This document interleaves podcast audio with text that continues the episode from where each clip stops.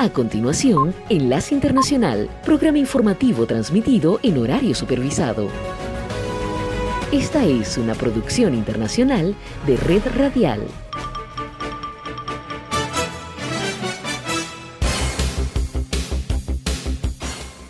Aquí comienza Enlace Internacional. Saludos a nuestra audiencia en Caracas, Venezuela y el mundo, a través de nuestra frecuencia Sintonía 1420 AM y en Soy Ángela Montilla en la presentación. Bienvenidos.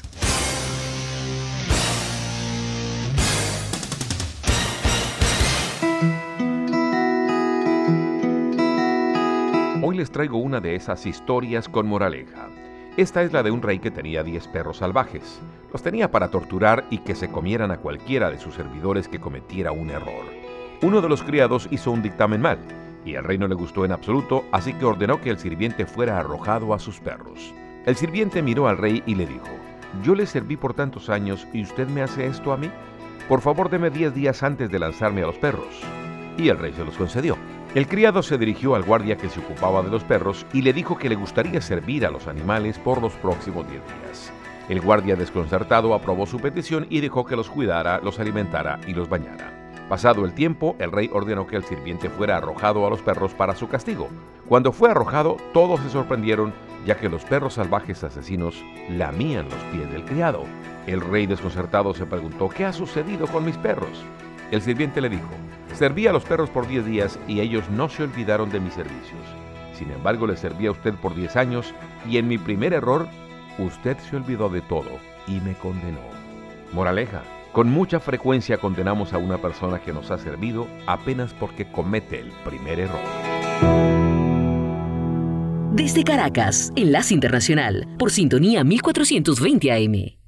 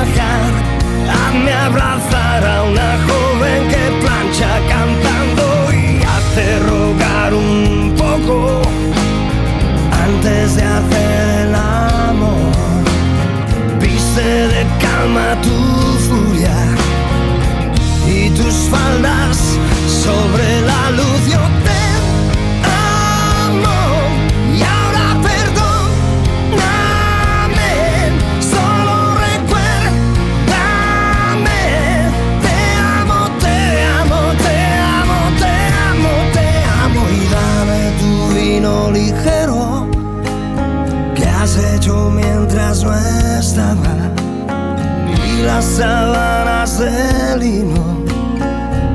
Dame el sueño de algún niño que da vueltas soñando con nubes. Déjame trabajar, hazme abrazar a una joven que plancha cantando.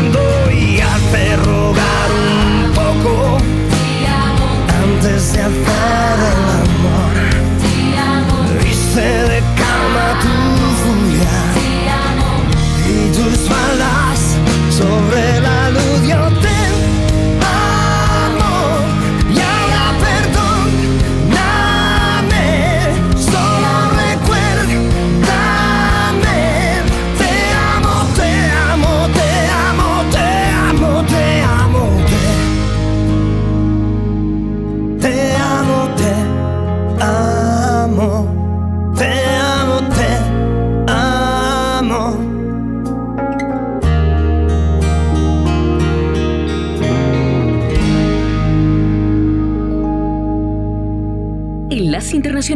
Estados Unidos. Con la actualización de las leyes inmigratorias en Estados Unidos, haciéndolas más restrictivas y las reiteradas advertencias de las autoridades estadounidenses que alertan a los migrantes que la frontera está cerrada y las consecuencias de cruzar ilegalmente al país, los intentos de cruzar la frontera sur han disminuido de forma sorprendente y contra todo pronóstico, según afirman las autoridades. En entrevista con el programa This Week de la cadena de noticias ABC, el secretario de Seguridad Nacional, Alejandro Mayorkas, explicó cuál es la estrategia que la administración Biden ha desarrollado durante meses.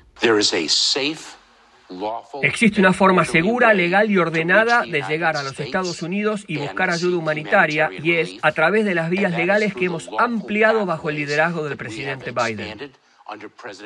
El secretario Mayorkas aseguró que también existen otras vías que son peligrosas y que ponen el futuro de los migrantes en manos de traficantes despiadados y es por ello que, según afirmó, desde el gobierno federal incentivan el acceso a vías seguras mientras pretenden disuadir las alternativas irregulares. Por ahora la estrategia parece ser efectiva y es que desde el fin del título 42 y la vigencia del título 8, los agentes de la patrulla fronteriza han visto una caída de hasta el 50% en el número de migrantes que cruzan la frontera. Sin embargo, el secretario Mallorcas se mostró cauto y advirtió que todavía es pronto para sacar conclusiones. En tanto, el legislador republicano Michael McCall y presidente del Comité de Asuntos Exteriores de la Cámara de Representantes se mostró escéptico durante su intervención en el programa This Week de la cadena de noticias ABC.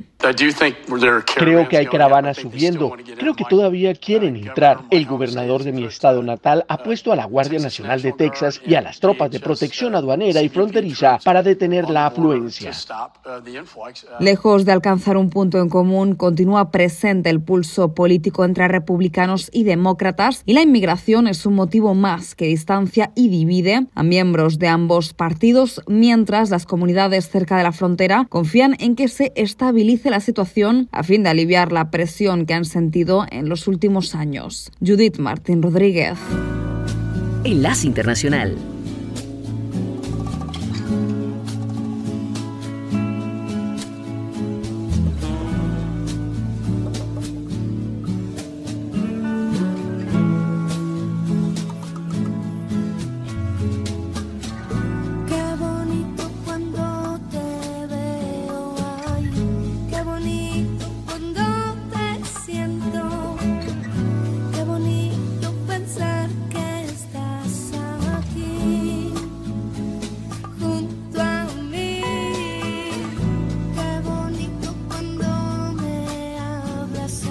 Ooh.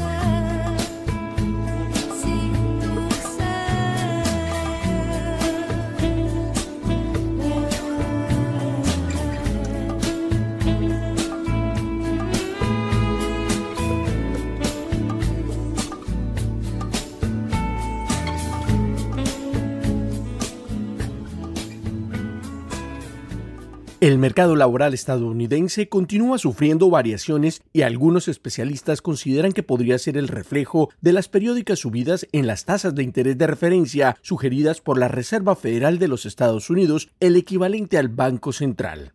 En esa línea, el Departamento de Trabajo aseguró en su más reciente informe que las solicitudes iniciales de subsidio estatales por desempleo aumentaron en 22.000 en la semana finalizada el 6 de mayo y que es considerada la lectura más alta desde 2021, cuando la pandemia del COVID-19 impactó el empleo y la economía global. Las empresas del sector tecnológico y la construcción podrían ser las más afectadas según el informe oficial, pero las solicitudes por desempleo se mantienen en un terreno lejano de la crisis al estar por debajo de las 300.000. Sin embargo, algunos especialistas consideran que solo hasta el segundo semestre será cuando se sienta el verdadero impacto de las medidas económicas adoptadas por el gobierno para contener la fuerte inflación. A pesar de esto, el mercado laboral estadounidense continúa estando ajustado al tener 1,6 ofertas de empleo por cada desempleado en marzo, un rango que demuestra que algunos de los trabajadores despedidos están encontrando empleo rápidamente. Recientemente, el presidente de la Reserva Federal, Jerome Powell, aseguró que las intensas medidas adoptadas por el gobierno federal para frenar la inflación podrían estar dando los primeros resultados.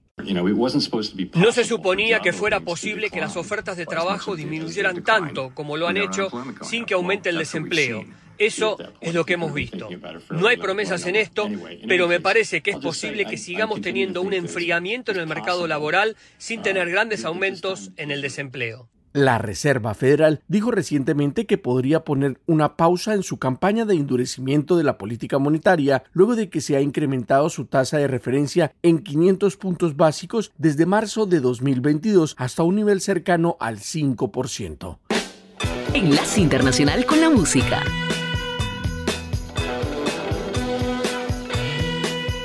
Well, she's all you'd ever want. She's the kind I'd like to flaunt and take to dinner. But she always knows her place. She's got style, she's got grace. She's a winner. She's a lady. Whoa, whoa, whoa, she's a lady. Talking about that little lady.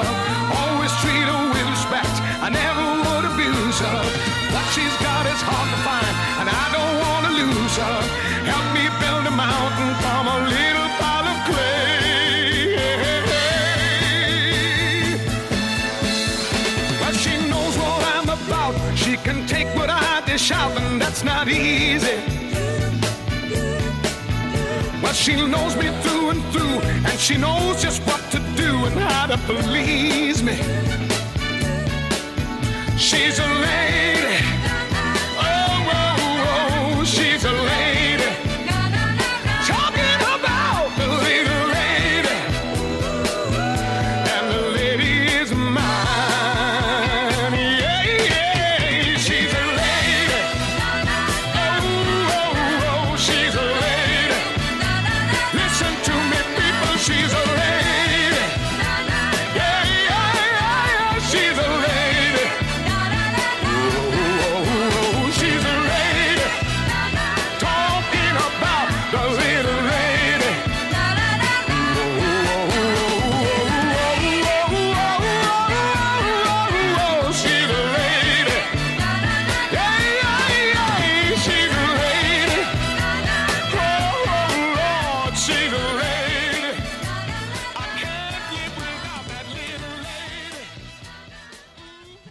Presidente Joe Biden afirmó el domingo que espera reunirse con los líderes del Congreso este martes para conversar sobre un plan para elevar el límite de la deuda de la nación y evitar un incumplimiento catastrófico y dijo a los periodistas en Delaware que seguía siendo optimista sobre llegar a un acuerdo. El mandatario y los líderes del Congreso tenían previsto reunirse el viernes, pero la reunión se pospuso para permitir a los equipos de trabajo de ambos lados continuar sus reuniones durante el fin de semana para encontrar puntos necesarios para que los líderes puedan definir un camino a seguir y enfrentar el tema a poco más de dos semanas de cumplirse el plazo. El punto muerto sobre el techo de la deuda de la nación entre los republicanos de la Cámara y el presidente Joe Biden podría descarrilar los planes del mandatario para asistir a la cumbre del G7 en Japón y la cumbre del Quad en Australia,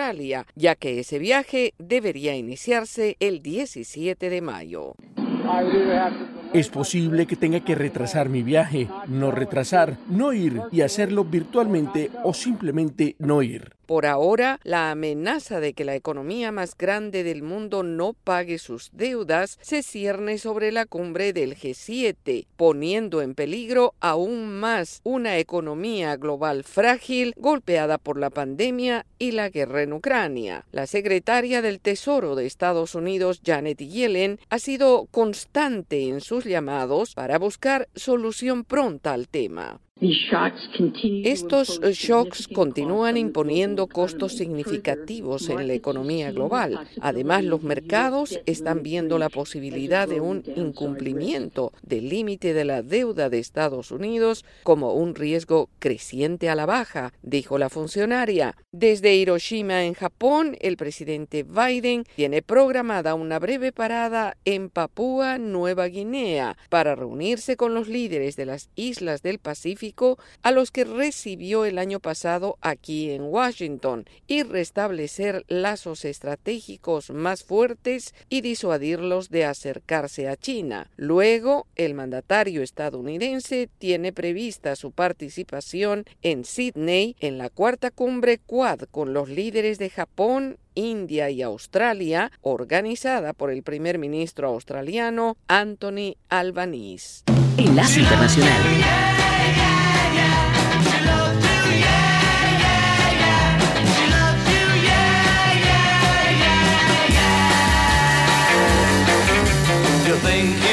ask your love. Well, I saw her yesterday. It's you she's thinking of, and she told me what to say.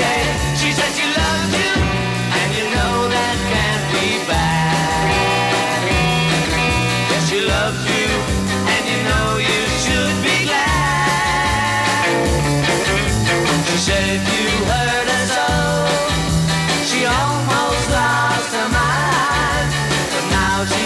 she know?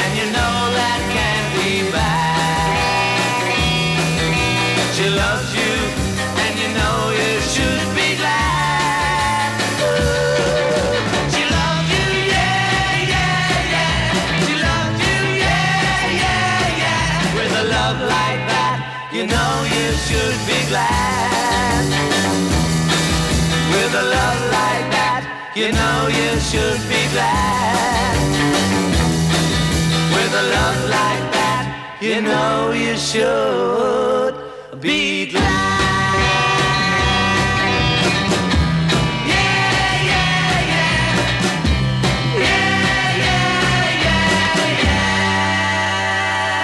Enlace Internacional con América Latina. La esposa del expresidente Alejandro Toledo, Elian Karp, se encuentra en Israel y la justicia peruana la busca por acusaciones de presuntos delitos de lavado de activos vinculados a las millonarias compras que realizó junto a su marido y su madre, Eva Fermenbuch, con la empresa Ecoteva. El ministro de Justicia, Daniel Maurate, explicó la situación y remarcó. Con un trámite de extradición y, por supuesto, haremos todo el esfuerzo con nuestros equipos para ver de qué manera podamos conseguir la regulación necesaria y poder también traerla aquí a Perú para que rinda por las investigaciones que están en su contra. Recordemos que la ex primera dama Elian Karp es ciudadana belga, con ascendencia judía por parte de su padre, por lo que su viaje a Israel sería un recurso para huir de la justicia peruana al no existir un específico tratado de extradición con Israel. Al respecto, el abogado especialista en temas de extradición, James Rodríguez, declaró a los canales oficiales. Pero sabemos de que los ciudadanos israelíes son bastante bien protegidos por su Estado, por su país, ¿no? Cosa que lo veo bastante difícil. Esto en realidad de la fuga de la señora Elian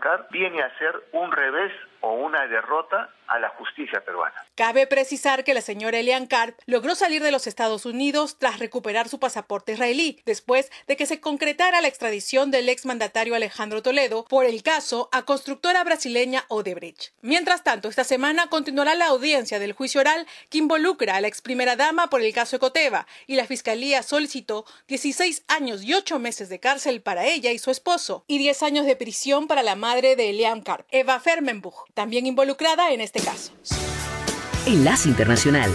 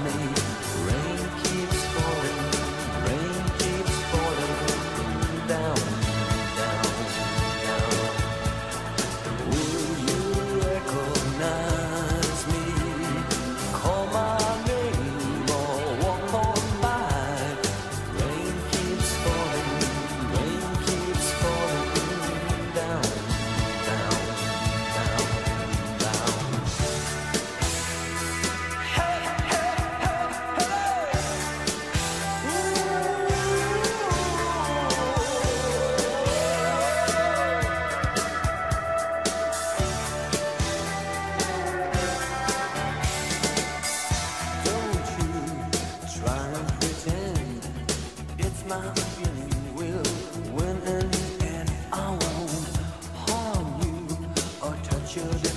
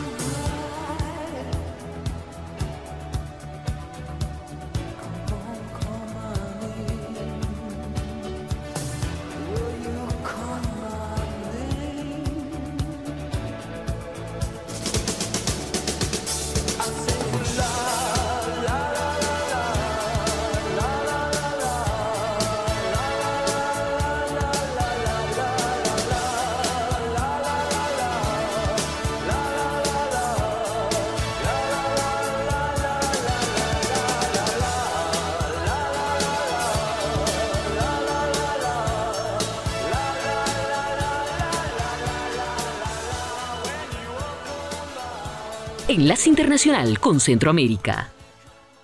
Alrededor de 70 zonas consideradas de alta productividad agrícola en Honduras se ven amenazadas por una reducción en sus niveles de producción, esto a consecuencia de la severa sequía provocada por una falta de lluvia que afecta al país y que provoca temores por la presencia del fenómeno del niño.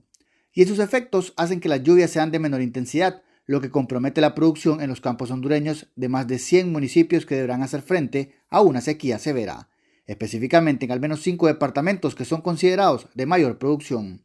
Guillermo Cerrito de la Federación Nacional de Agricultores señaló que cultivos como el maíz, frijol, yuca, así como verduras serán afectados, lo que llevaría a generar inseguridad alimentaria. ¿Cuáles son las implicaciones de esto? Hay 34 municipios, según la caracterización del corredor seco centroamericano y del Triángulo Norte, que definitivamente cuando este fenómeno se presenta, tienen un alto grado de sequía. Lo importante será las medidas que se tomen preventivas para poder eh, evitar que estas poblaciones que están y estas familias que están en estos 34 municipios, eh, primero se encuentren con eh, una, una situación de inseguridad alimentaria.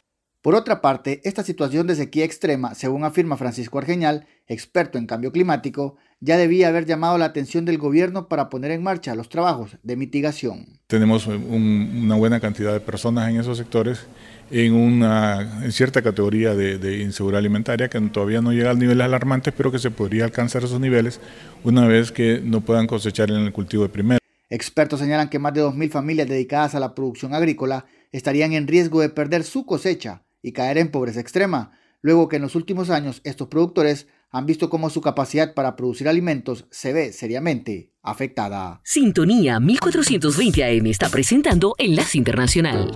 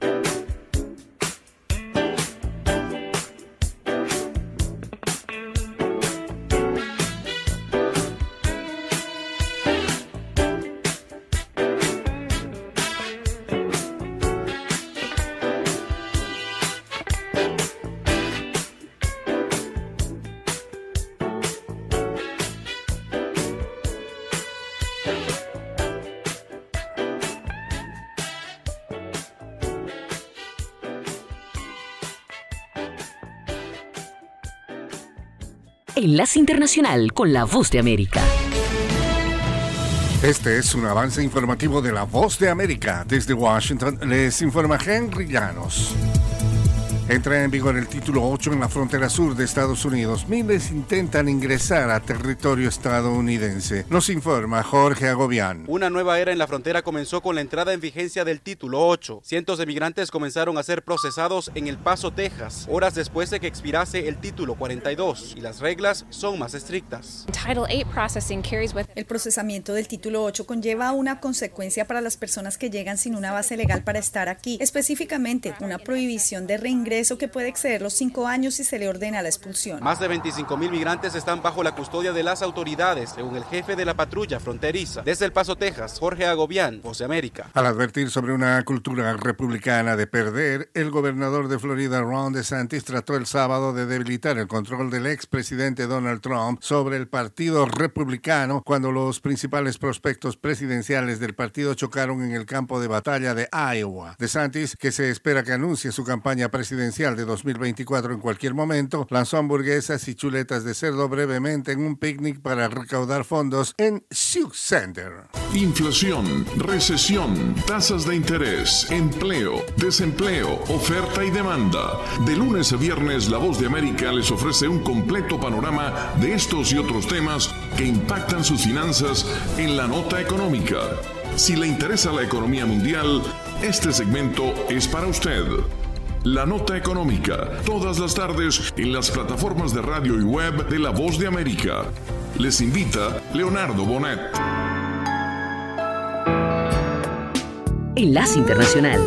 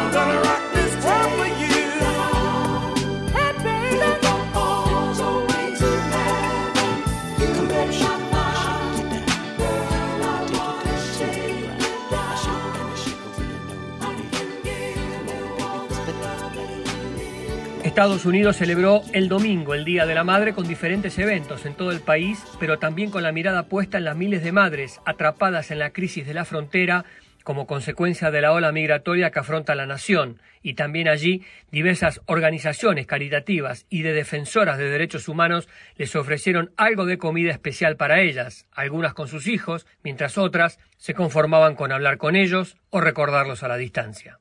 México celebró el Día de la Madre el 10 de mayo, pero como todos los años, esa fecha sirve para realizar la Marcha de la Dignidad Nacional, madres buscando a sus hijos e hijas, verdad y justicia, que por décimo segundo año consecutivo busca tocar la conciencia de autoridades y ciudadanos en su lucha en diversas regiones del país con el propósito de encontrar a sus hijos desaparecidos por la violencia, los secuestros y también la migración.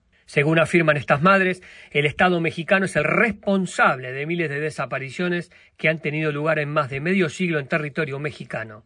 Ángela Cruz, integrante de un colectivo de madres, destacaba. A todos presentes que hoy no tenemos nada que festejar. Si estamos aquí es para alzar la voz por los más de 112.000 desaparecidos. La Organización de las Naciones Unidas acompañó la marcha y documenta gran parte de estos hechos que además han denunciado en varias ocasiones exigiendo la necesidad de poner fin al flagelo de las desapariciones en México, también de resarcir los derechos de las víctimas y hace pocos días el Comité de la ONU contra las desapariciones forzadas instó al gobierno mexicano a terminar con la impunidad que pesa sobre las desapariciones. Gustavo Cherky, Voz de América, Washington. Enlace Internacional.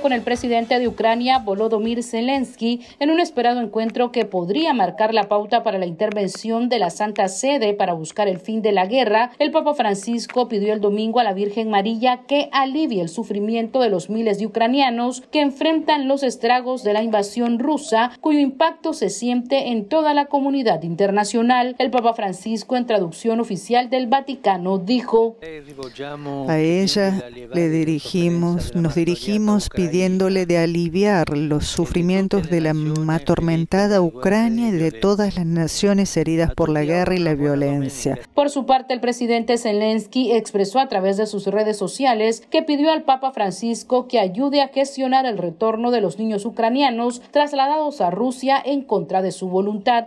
Fue una conversación que realmente podría influenciar la historia, realmente podría ayudar a detener el mal de la agresión. Hablé de los crímenes cometidos por los ocupantes rusos contra nuestra gente, sobre la deportación de niños ucranianos. Le pedí a su santidad que nos ayudara a regresar a nuestros niños a Ucrania. El Vaticano dijo que durante la audiencia ambos dirigentes se refirieron a la situación humanitaria y política en Ucrania desde el inicio de la invasión rusa en febrero de 2022. El presidente Zelensky mantuvo previamente encuentros en Roma con el presidente italiano Sergio Mattarella y la jefa de gobierno Giorgia Melodi en medio de un fuerte dispositivo de seguridad. Sala de redacción, Voz de América. Enlace Internacional.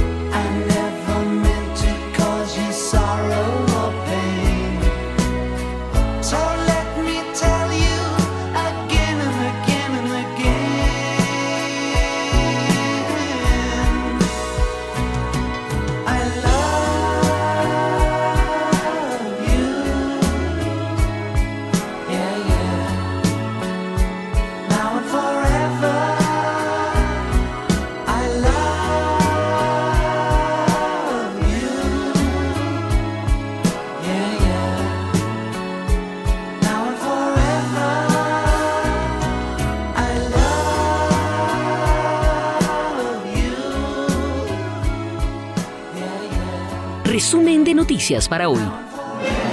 Hola, ¿qué ¿qué tal? Soy Florentino Mesa y esta es la vuelta al mundo en 120 segundos. El presidente de Ucrania, Volodymyr Zelensky, estaba este lunes en Gran Bretaña dentro de su gira relámpago por Europa. Londres, firme aliado de Kiev, prometió cientos de misiles más y drones de ataque en un esfuerzo por cambiar el rumbo de la guerra. Un ciudadano estadounidense de 78 años fue condenado hoy en China a cadena perpetua por cargos de espionaje en un caso que refleja el deterioro de las relaciones entre Beijing y Washington en los últimos años. Las elecciones presidenciales de Turquía se encaminaban a una segunda vuelta luego de que el presidente Recep Tayyip Erdogan, que ha gobernado el país con firmeza durante 20 años, consiguió más votos que su principal rival, pero no suficientes para una victoria directa. Japón, que acogerá esta semana la cumbre del G7, aspira a aprovechar esta cita para consolidarse como un actor con mayor influencia global capaz de ejercer de contrapeso militar y geopolítico ante la pujanza de China en la región de Asia-Pacífico. Al menos 27 personas murieron tras el fuerte choque entre un camión de mercancías y una furgoneta en una carretera del estado de Tamaulipas, México. Los dos vehículos se incendiaron tras el impacto causando el elevado número de víctimas fatales. Los gobiernos de Colombia y Venezuela acordaron proporcionar unos prontos y eficaces mecanismos institucionales para localizar los restos mortales de víctimas del conflicto armado colombiano en la zona de la frontera común. El opositor venezolano Juan Guaidó pidió a la comunidad internacional evitar la normalización de las relaciones con el gobierno de Nicolás Maduro y mantener la presión a través de todos los mecanismos de lucha posibles para lograr elecciones libres en ese país. El oficialismo peronista se afianzó al conseguir la reelección de sus gobernadores en las provincias argentinas de Salta, La Pampa y Tierra del Fuego, donde los actuales gobernadores renovaron cuatro años más de mandato. La Asamblea Nacional de Ecuador eligió a sus autoridades en una sesión marcada por la tensión ante el juicio político que enfrentará por presunto peculado ante el Pleno Legislativo el próximo 16 de mayo el presidente del país, Guillermo Lazo. Esta fue la vuelta al mundo en 120 segundos. Ahora las noticias de América Latina y el mundo se encuentran en un solo sitio, www.cdncol.com. Somos cadena de noticias. Lea notas de actualidad, entretenimiento, los deportes, análisis, entrevistas y comentarios. Escuche noticias en vivo y bajo demanda. Cadena de noticias, tu punto de encuentro con la información. www.cdncol.com. Esta es la señal internacional de sintonía 1420 AM, presentando Enlace Internacional.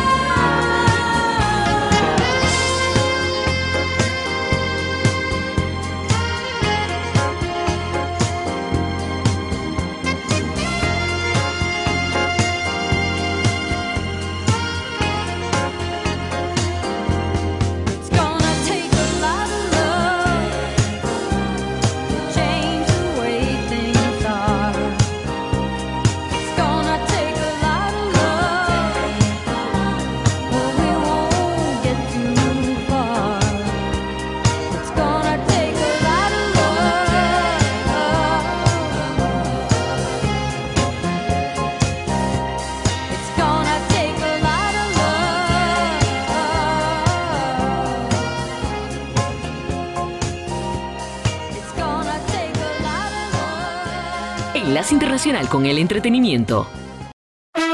Estas son algunas de las noticias del mundo del espectáculo. Mañana martes 16 de mayo comienza el Festival de Cine de Cannes. El encuentro cinematográfico fue cancelado en 2020, luego en 2021 tuvo una edición disminuida y en 2022 tuvo un regreso calificado de triunfal.